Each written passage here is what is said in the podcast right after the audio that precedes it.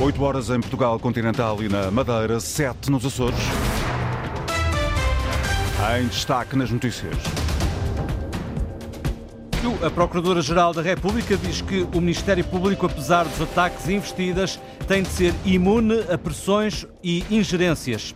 15% dos procuradores em Portugal estão em risco elevado de exaustão, revela um estudo. O Supremo confirma oito anos de prisão para Ricardo Salgado, mas admite que se ficar comprovada a doença de Alzheimer, o ex-banqueiro pode não ir para a cadeia. Esta noite há Sporting Benfica, primeira mão da meia-final da taça. Vamos até Alvalade neste noticiário. A esta hora, 10 graus no Porto, estão 12 em Lisboa, 14 em Faro e Ponta Delgada, Funchal com 18. As notícias com Miguel Soares. A Procuradora-Geral da República alerta para investidas e ataques à Justiça. Lucília Gago escolheu a cerimónia de abertura do Congresso do Sindicato dos Magistrados do Ministério Público nos Açores para sublinhar, Lídia Almeida, a importância da Procuradoria zelar pelo cumprimento da lei e estar imune a quaisquer pressões ou ingerências. Lucília Gago não quis prestar declarações aos jornalistas à chegada ao Congresso dos Magistrados do Ministério Público, mas no seu discurso na sessão de abertura colocou logo o dedo na ferida e afirmou que o Ministério Público deve ser imune a pressões apesar dos ataques.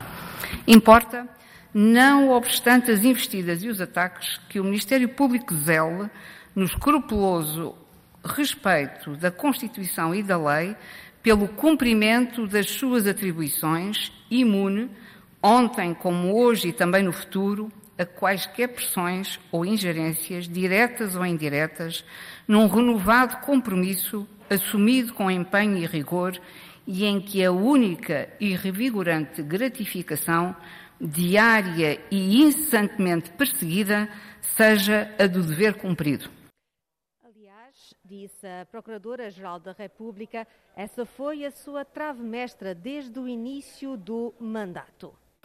Foi essa, exclusivamente, repetimos, exclusivamente, desde o início do nosso mandato, a inamovível trave mestra que presidiu às posições que assumimos e às decisões tomadas, mesmo que muitas vezes fazendo germinar sentimentos adversos, alguns altamente tóxicos e até odiosos.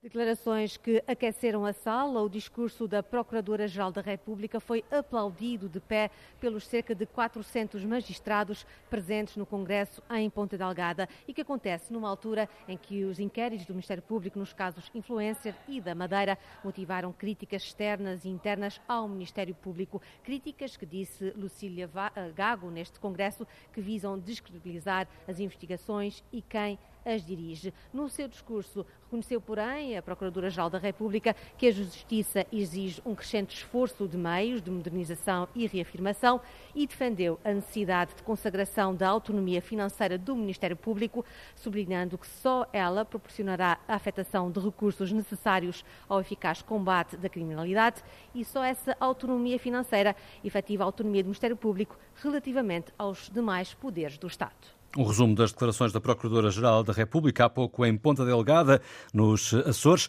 O antigo bastonário da Ordem dos Advogados, Menezes Leitão, concorda com as declarações de Lucília Gago e sublinha que o trabalho do Ministério Público deve ter autonomia. As declarações da Sra. Procuradora-Geral da República são inteiramente compreensíveis, porque, de facto, eh, nós temos assistido no espaço público nos últimos tempos uma série de ataques ao Ministério Público e que não nos parece adequado, porque o Ministério Público tem que fazer o seu trabalho como titular da ação penal. Precisamente por isso é que a Procuradora-Geral da República tem um mandato eh, durante o qual é uh, imune de facto a qualquer intervenção do poder político e neste quadro, por isso, não nos parece que deva ocorrer intervenções externas no âmbito da autonomia do Ministério Público, sob pena de facto, que da nossa justiça ficar totalmente em causa.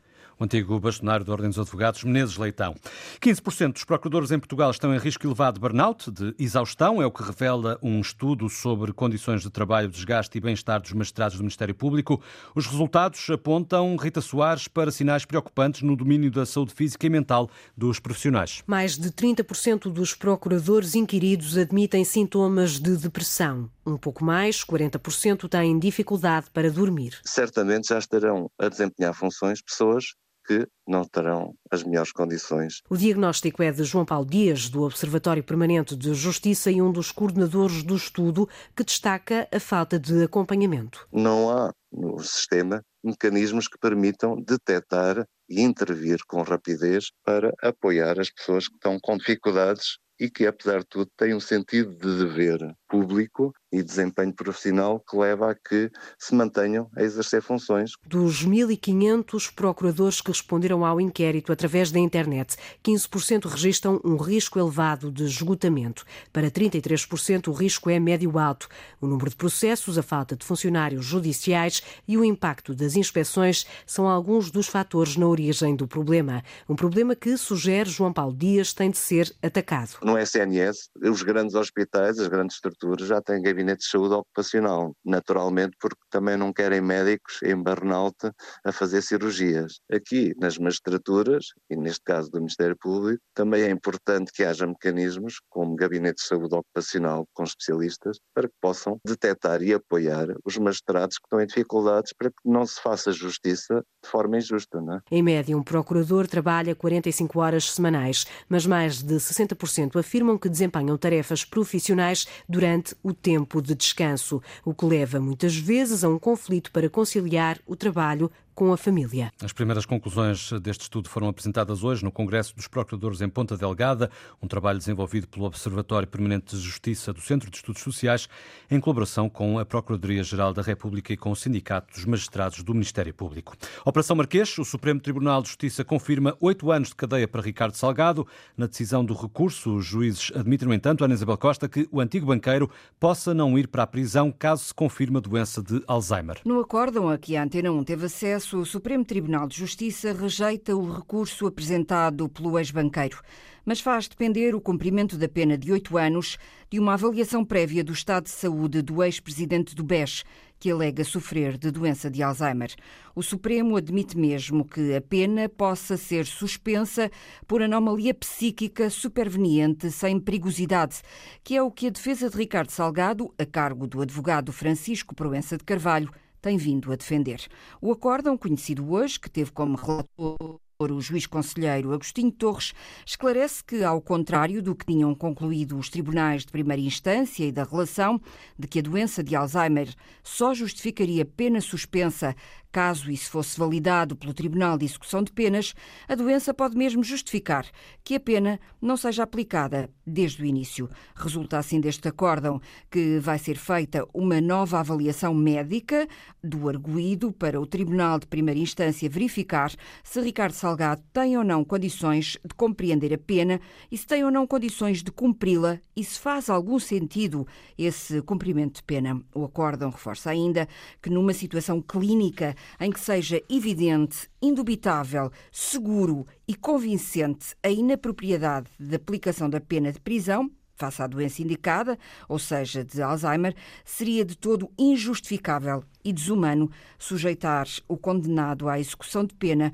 ou mesmo a iniciá-la para depois a suspender. Contactada a Planteirão, a defesa de Ricardo Salgado não faz qualquer comentário ao acórdão hoje preferido pelo Supremo Tribunal de Justiça. Noite de festa na taça, primeira mão das meias finais, um derby entre o Sporting e o Benfica, depois de esta tarde o Futebol Clube do Porto ter também conquistado passagem para as meias finais ao vencer o Santa Clara por 2-1. Vamos até Alvalade ao encontro do jornalista Nuno Matos e já há 11 Assim mesmo, o Sporting vai jogar com Frank Israel na baliza, depois uma linha de três na defesa com Eduardo Quaresma, Sebastián Coates e Diomandé, ainda Jani Catamo e Mateus Reis nas alas, o duplo pivô com Morten Yulman e Morita, ainda Marcos Edwards, Pedro Gonçalves e Victor Jóqueras. Agora o Benfica vai jogar de início com Trubin, Alex Bá, António Silva, Nicolas Otamendi e Frederico Auschnitz, João Mário e João Neves, Coxu, Ángel Di Maria, David Neres e Rafa Silva, o que quer dizer que o Benfica avança para esta primeira mão das meias finais da Taça de Portugal e de novo com um ataque móvel, isto é, sem ponta de lança fixo. Os eh, guarda-redes do Benfica já estão em aquecimento na relva bem tratada de Alvalade, o mesmo acontecendo com os guarda-redes do Sporting. Alvalade que vai deitar pelas costuras, previsão de lotação esgotada. Os cerca de 3 mil adeptos do Benfica já estão na caixa de segurança e segundo conseguimos apurar, eh, já tivemos problemas esta noite em Alvalade entre adeptos.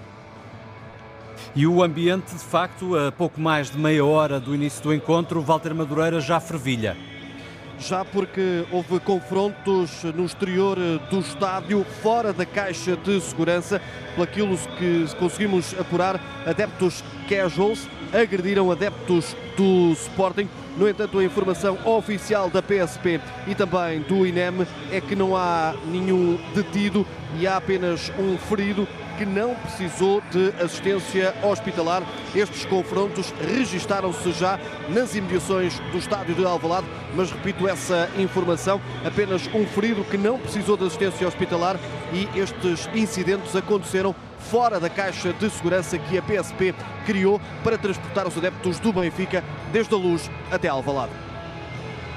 Ambiente hum, quente para este derby entre o Sporting e o Benfica. O jogo começa às 8h45. Vai ter relato em direto aqui na Antena 1.